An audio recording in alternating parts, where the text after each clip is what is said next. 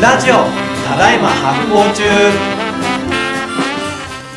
皆様発行してますかイッシーことバックパッカーズジャパンの石崎明人です発行デザイナー裏開くこの番組は発行をテーマに食はもちろんカルチャーや人類学サイエンスまであれこれ突っ込んで語りまくる発行初心者から上級者まで楽しい発行ラジオです YouTube で見ている皆さん、い久しぶりのゲストですよおーお元気でしょうかイエーイみたいな、イエーイはい感じでね今回はポッドキャスト番組「ワインの輪」から、えー、シンさんとヨシキさんをお呼びして、えーワインの話をしていくっていうことでよろしいでしょうか平野さん、はいもうここからワイン会を始めちゃいましょうねやっちゃいましそれょとう一緒にいワイン会や久々のゲストまさかのポッドキャスト番組コラボっていうね ねコラボ会で言ったら初みたいな感じですよねそうですね、いすごいちょっとどんな話になるのかめちゃめちゃ楽しみでございますじゃあ僕もめちゃくちゃ楽しみワインが好きだからお願いしますよろしくお願いしますお願いします。お願いします。なんか簡単に自己紹介とかしてもらえますかそうですねじゃあお二人ちょっと自己紹介よろしくお願いしますはい。えっと、ワインの輪というね、ポッドキャスト番組をやってまして、まあ、僕がしんちゃんなんですけどしんも、ちゃん幼馴染み二人でやってる番組うで、まあ、ワインを飲みながらワインの話をお届けするっていう番組なんですけ最ど、高の番組じゃないですか今日さちょっと YouTube の人に見てこの美味しそうなワインがさそうですね今日もやってるんだよ飲みながらやってま しいや、夏て、休み特番みたい。最高。今これ一本空きましたね。 2本目に2本目に突入してほしいよろっていう感じでワインはしんです。よろしくお願いします。しくおお願願いしいしますます。えー続いてワインのはヨッシーです。えー、とですね、まあ、あの、ワインのはこういう番組なんですけど、まあ、今説明してもらった感じの番組なんですけども、まあ、二人で、えー、もう約2年半ぐらいですかね、やり始めて。そうですね。はいうんまあ、雑談もやってるので、ワインばっかりの話じゃなくて、うん結構まあ、あの、お皆様、ワイン興味ない方でも聞いていただけるようにはしてるんですけど、うん。はい。こんな感じでワインを担当しているヨシキと申します。よろしくお願いします。お願いします。今回はですね、うん発酵つながりで、そうですねいや、もうコラボにふさわしいですよ。いやワインの箱って掛け合わせたら、ねすごいこう、いろんな話がたくさんできる。はいうん結構ねあのリクエストが多かったワイン会ですねうん多かっはい結構ありますねえーはいなるほどパンとかもねあるけど洋洋物の発酵をやってほしい洋物って言い方すんのちょっとエロい ですね。確かに確かに。今までね、発酵調味料とかもゾンビ映画みたいなありますけでど。まずは日本とかアジア圏内の発酵から取ってって感じなんですね。そうですね。洋物ないんですね。初の洋物発酵会か。そうです本当ですか初めてです洋物発行発です洋よ。物発えじゃあ、早速話をしていきましょう。はいまず、ーうん。よしきさん、はい。ワインって何ですワイン。おワインとはな、ワインとは。え結構いい。ー、そうですね。まあ、あーぶどうから作られたワインです。あ、ぶどうから作られたお酒です。もう、で、えー、そうですね。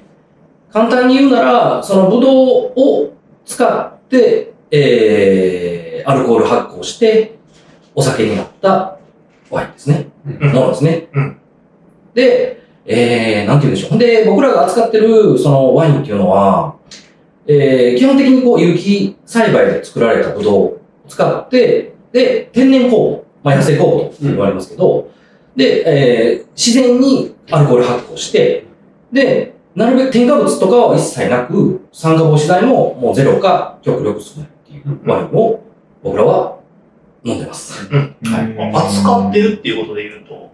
あ、そうですね。僕ちょっとワインショップをやってまして、んうんはい。どちらでえー滋賀県の大津市。最高じゃないですか、大滋賀県で は、ま好きなあ、街です。そうなんあ、だ。琵琶湖ですよね。そうですよはね。い。まあ、鈴したもね。うんあります有名ね。ですけど京ね。都から速攻できる、はい。そうなんです。一駅です。そういったワインを主に扱ってるワインをされてるんですね。なんかワインとは何ですかという答えに対して、なんて言うのかなと思ったら、すごい真面目な。いろんな答え方ありますよね。そうそうそうその哲ちょっ学と的ね、な答迷えいましたけど、まあまあまあ。けど本当にシンプルなお酒ですね。やっぱりその、から説明していただいあなたの心を震わせるものは、それがワインです。てそうそういう感じで来るのかなと思ったら。審査だってニヤニヤして聞くんだから。平子さんと問いのそのい意図というかうん何を言いたかったんでしょそうですね、あの、やっぱワインがうん単純な、ん発酵食品であるっていうことが、この、これの答えだけわかるんですよね。ほうほうほうんう。だから日本酒って何かってすげえ複雑に答えなきゃいけなくて。ええまあ、日本酒会の時やりますけど、日本酒会もまだですよね結構結構一言で言えないんですよね。うんまあ、米で作った酒ですよみたいな話になるけど、うん。マッコリと何が違うんじゃいみたいな話とかになるかはあはら、あはあはあ。ね、やっぱりワインってすごいシンプルで、うんぶどう汁を、ぶどうジュースを醸したもの、それがワインっていうね。うん。うん。ああ、じゃあ、かなり近い。そうですね。ほぼ一緒だ。本来そのブドウを潰しただけで、まあ極端な話ですけど、ブドウを潰しただけでお酒になるものって、ワインだけなんですよね。ほうほううほう。ん加水もしてないですし、はいはい。ああ、そういうことなかの。でやっぱシンプルなんですよ。へえ。で、シンプルやからこそ余計複雑さもあるんですよね。はあわかりにくさもあるっっていうところですよね。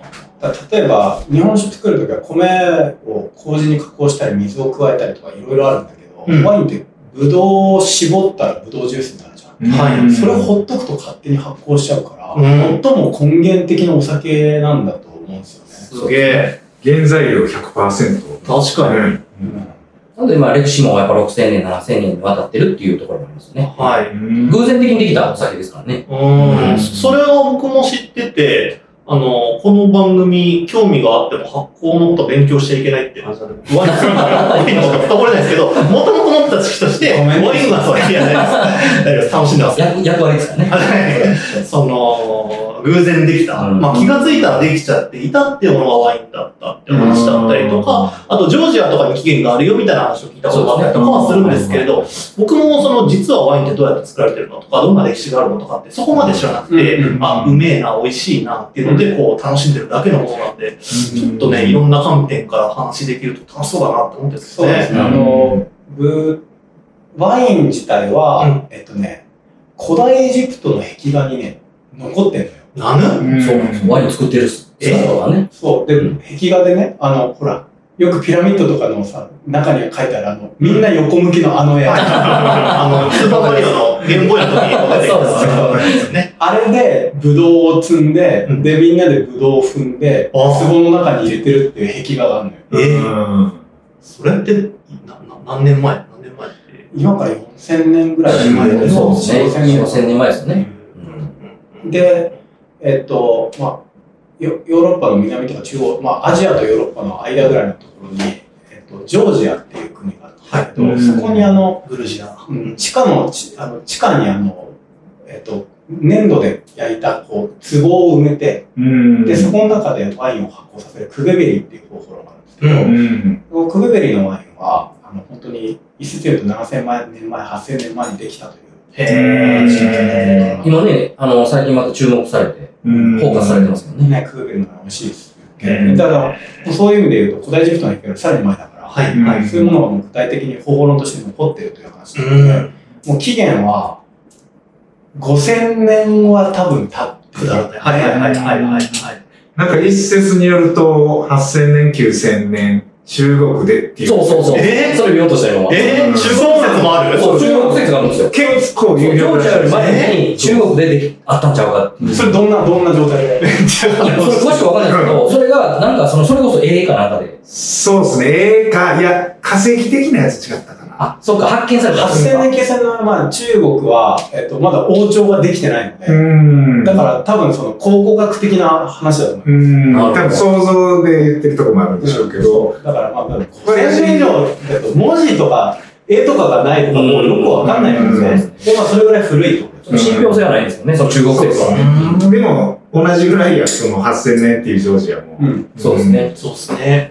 っていう超古い起源に遡ってワインというのはどうもできているらしいとうん。いうことがまあでも分かっていてでえっとまあ僕らの中でひワインって石井さんワインってどこの文化だと思うなイメージああえどこの文化い今どこで飲まれてるかみたいなことでするかワイまあンでもとお酒っていうそう、僕はその、今は、あの、ジョージアの話が結構、記憶として覚えてたから、うんあの、ジョージアワインがもともとみたいなところのイメージがあるんですけど、そうじゃなかったらやっぱフランスとかイタリアとか、うんなんかその辺のイメージがありますうんね。でもねそれは結構最近の話うでん。うんもともとはその地中海とか、うん。うんあとはその黒海とかバルカン半島の下よりもっと、なんか中東寄りのところで、うん。あとは北アフリカとか、はいはい。うんエジプトとかそうだけど、その辺でできたというふうに一応言われてはうい。んはい。いて、で、えっ、と、まあおそらくシンプルにブドウを潰して発酵していたというのがあって、で、次のステップが、えっ、とね、キリスト教とすごい関係していて、はうんで、えっと、僕はあの昔、えートルコのカッパドキアっていうああ、はいはいはい。有名ですとね。ころに、い。遺跡ある。そう、あの、なんか、キノコみたいな色がうんめっちゃた、めっちゃなんか、おとぎ話が来るみたいな感じなんですけど、そこで散歩してたらたまたま村の親切なおじさんに、なんか地下洞窟みたいなのがいっぱいあるんですよ。はいまだ、なんか、全然解明されてないぐらい深くまで、地下大都市がある。ええ。カッパドキアっていう。試験に進んでたってことそう、第一化都市があって、あの、おムーとかの世界だと、核シェルターなんじゃないかと言われてるぐらい、とんでもない規模の地下洞窟が、地下地下都市みたいなのがあって、そこの入り口ぐらいまでおじさんが案内してくれたんですよ。うんでその時に僕すごいよく覚えてるのが、なんか、その、まあ、なんかち割と大きめな部屋みたいなのがあって、でっかいプールみたいなのがあって、はいこれ何って言ったらワイン作れたっていうんですね。えでっかいプール。なんか石で作られた、なんか浴室みたいなのがそこにブドウをいっぱい入れてみたいな。多分なんか踏んでたりしたんでしょうね。あああ、そそこの、で発酵させたかどうかはわからああん。それは壺とかでやってたかもしれない。はいはいはいなんかその、そういう浴室みたいなのがあって、これワイン作ってたよ、みたいな話が。それ遺跡自体はかなり古いものですよね。だからそれはもう本当に紀元前後みたいな。うんだからちょうどだからキリストは、うんえーキリストが本当死んでしばらくしてみたいなはい時に、、えっと、キリスト教って最初は、えっと、い異教、異端の宗教だったから、うん。えっと、実際言われたらイスラエル、今のイスラエル、パレスチナぐらいのとかはなんだけど、いまあ、ユダヤ、ユダヤの人たちが起こした新興宗教だよね。うんうん。ー。うん。ユダヤの中のさらにアウトサイダーが起こしたわけなので、迫害されて、えっと、西へ西へと逃げていく。うんはあで、その時の中継地点になっているのが、その、えーカッパドキア、アナトリア地方ってところのトルコのうん。で、えっとそこに、えっとキリスト教徒たちがその、えっと迫害してる人たちに見つからないように洞窟の中に逃げ込んで教会とかを作るんだよね。はいはいはい。あ、その遺跡なんですかそその時代のう。そう。えで、そこがえまだ残ってるのカッパドキア行くと。え一部が改え装されて、なんか洞窟ホテルとかになってるんだけど、はいはいはい本当にほったらかしにされてるは、超なんか、なんつうの、ノラの遺跡みたいな、たまたまおじさ ん、ノラの遺跡。超いっぱいのカッパドキアする。回りすぎて、ていうそんかなレア感ないですね。トルコってすごい面白くて、僕トルコ大好きなんだけど、トルコってなんかね、地中海側の街とか歩いてると、野良遺跡がいっぱい出てくる。えなんか、あの、あの、なんですね、テルマエロマエみたいなはいはいはい世界観の柱とかが、はい。なんかその辺にゴロゴロ転がってる。で、えそこで子供たちが普通に遊んでるみたいな公園があって、これいつできたのみたいな。ローマ時代みたいな。だからもうありすぎて、そんな貴重じゃないでしょ。そういう、まあそういう、はい。まあ、背景があって、うんあのそこのカッパドキアって砂漠みたいな荒れ果てたところで、あの追ってから逃れたキリスト教徒たちがあそこに、まあ、あの洞窟の中に隠れて教会を作り自分たちの住みかを作りそこでワインを作っていたとうーんいう話が出てカッパドキア今でもワイン作ってるカッパドキアワインっていうのがあってあんま美味しい買うとか なんだけれど、人の身によるけれど。詳しい人に任せますよし、あれですよね。フランスとかでも、修道院がワイン作ってるところだから、今でも。ありますありますよね。はうんその名残があるのかな。 で、まあ、そのカッパドキアに行った時にあこういうところでワイン作ってるんだっていうのをなんか昔すごい昔の話だけど覚えていて、うんそこからちょっとワインの歴史をやっぱりざっと調べていったときに、その、カッパドキアって、まあ、カッパドキアだけじゃないんだけど、そもそもその中東からその、あの、まあ、中アナトリアとかあの辺の、えーバルカンドの南とかにかけてっていうのは、結構なんか雨が降らなくて乾燥しているところで、うーんで、その、カッパドキアって本当砂漠みたいなところなんだけど、そこでブドウが育つんだと。で、ブドウが育ってて、ブドウは、えーどういう植物なのかっていうと、やっぱりその根っこを伸ばしていって、うん。うん。水を汲み上げるポンプのようなやつとかさはい。ロクヒラクさんのフランス出張会の時にも話しましたけそど。うそうそう。うんで、それで、あの、要はか、その辺にある水とか飲むと、食中毒を起こして死んじゃったりすはるい、。はい、はい、だかはらい。やっぱり、その、ブドウジュースというのはうん、すごい、その、なんていうの、安全な水、うん。ブドウ。はい。なんだけど、それをさらに保存性を高めるためにワインにすると。あるいは家庭ワインになっちゃうというのもあって、うんなんか結構その、なんかこう生き延びるための飲み物がある。いや、僕、その印象がまずなかった。そこがまず面白いんですけどね。そう、生命の水ですよね。うーん、そうそうそう、嗜好品ではなくって、ななんなら生活用水の代わりみたいな形で、ワインの側面があるっていうのは。必然的に。そうそうそうそうそうそう。だからやっぱりね、キリスト教徒のカトリックだとさ、ミサの時にさ、キリストの肉はパうん、ン、キリストの血違う。はワイン。ワイン。あどっちも発酵やねん。そうですなんね。で突然完ーキ成リストはそれもドッキリ。ってなるのは、なかなか面白くて。でもその、例えばまあ、パンの話は別はい別の回として、ワインはやっぱりそういう意味で生き延びるためのうん。安全な水であった。はいはい飲は料いではあい。ったとういう。んで、。それがその砂漠の厳しいところを、やっぱりその、例えばまあキリスト教徒たちが生き延びていくときに、すごくやっぱりお世話になった。うんうんうん。で、そういうキリスト教徒の人たちが、どんどんどんどん西へ西へと持っていって、今の形になって、うんうんうんうん。非常に面白いですね。っていうのがなんかワインの一番なんか古代史っていうか、原型みたいな、んまあ、細かい国で見るといっぱいあるんだけうんど、ざっくりとしたところで、で、そこから、えっ、と、まあ、中世、近世以降に、あの、ワイン醸造っていうのが組織化されて、うんまあ、嗜好品の文化になっていくっていう話は、じゃあ、ワインのお二人にざっくり、フランスの事情が一番、なんか、シンプルで分かりやすいとう思うんうので、ん。お話をお聞きしたいと思います。はい。フランスの歴史ですかそうですね。なんか、フランスなんでこんなにワイン飲まれるんじゃいあひどい。ああ、あのーまあそもそもフランスでワインが伝わった歴史っていうのは、その、ギリシャ侵攻。ギリシャギリシャななんつうっけあのー えっと、南から、フランスの南の方から、その、ギリシャ軍が攻めてきて、そこで、あのーまあ、ブドウの畑を植えていったんですね。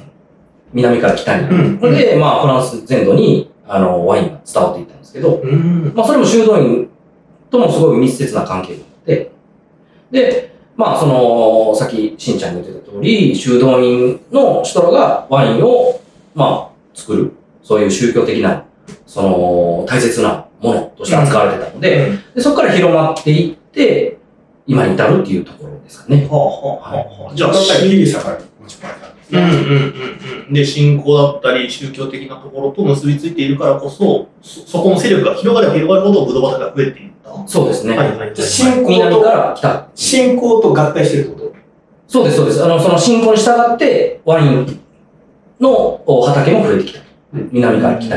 すごいオセロみたいですね。そうでキすリねス。ト教徒の土地に変わると、ブドウ畑が増えるみたいな。なんでフランスに関しては一番南の方が歴史が長い。ああ、フランスの中ではは。いへえ。ど、どの、フランスだとどのあたりの地方が一番歴史がえっとね、確か最、まあ、マルセイユとか、マルセイユ、マルセイユのワインとかあんまりイメージないですけど、まあ、ロゼワインとかでね、有名ですけど、うんまあ、どこが一番最古かっていうのは、ピンポイントでわからないですけど、あの、うんな南仏ですね、が一番古いとされてます。で、そこからだんだん北上していく北上していくわけですね。じゃあやっぱりワインのスタートっていうのはその信仰に結びついてる。そうですね。まさしくあの、ヒカルさんがさっきおっしゃってた、キリスト教にすごく密接な関係があるうん。うん。っていうですかね。すごいやっぱ、そこはなんか僕も、教会でさ、なんか、し試食シーンセットみたいなミサ行くと渡されるのよ。はカトリック教会フランスで行った時に。えそんなこと、僕な、ないですよ、そんな。なんか、一口ワインとちっちゃいパンみたいなのがうん渡されたことあって、あ、なんかの儀式の時ってことですかなんかミサの時に。あ、ピザの時に。うんへえ。え、それ飲んで食べるってことそう。で、おー一応その、なんかデモンストレーションっていうか、おなんかこういうの作ってる町工場とかあるんだろうなとか思いながうら、ん一口パンと一口ワインみたいなのがなんか神道における日本酒みたいな、ね、本当そう確かね、に。感じなんですだね。からやっぱそういう意味でも、やっぱなんかその、精神性を体現しつつ、ううん。かつなんかその、なんか健康保持にも使えるみたいな、はいはいはい。うんそういう強い必然性を持って、ワインで生まれたってことですよね。そうですねえっと、すみません、ちょっとお聞きしたいんですけど、はいあの、キリストの肉パン、キリストの血ワインっていう話あったと思うんですけど、それを食する ってどういうことなんですかそれってどういう意味なんですかな、なんでそれをこう摂取しようってなってるんですかその話は次回に持ち越します。階層があるんそだんな、着るとこですか、これ。ね。いや ね。 30分ぐらい撮ったからね。 そうなん だ。では、 OK OK 次回を続きます。この番組は制作発行デパートメント協賛バリューブックスで下北沢ただいま発行中スタジオからお届けしておりますポッドキャストは Spotify 映像は発行デパートメントの YouTube チャンネルで視聴できますチャンネル登録